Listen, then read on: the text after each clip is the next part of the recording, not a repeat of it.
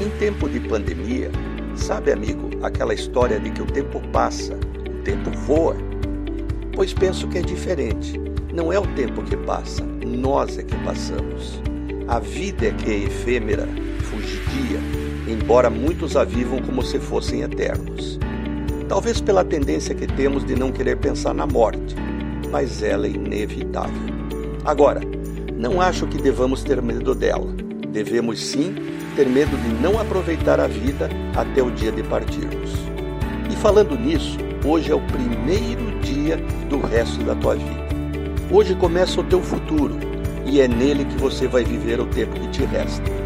Por isso, primeiro abra um sorriso por te obrigarem a ficar em casa, por poder ter mais tempo para dar abraço num filho, um beijo no companheiro.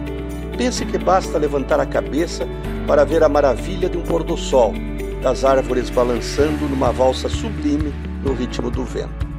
Lembre que basta telefonar que logo virá aquele amigo que te faz rir e que tem uma orelha de elefante para ouvir tuas reclamações e lamentos, e claro, te dar sempre a razão. Pois é, a vida poderia ser muito melhor vivida se nos lembrássemos sempre de que ela é aqui e agora. Como dizia Chaplin, a vida é uma peça de teatro que não permite ensaios. Por isso, cante, chore, dance, ria e viva intensamente antes que a cortina se feche e a peça termine sem aplausos. Renato Folador para a CBN.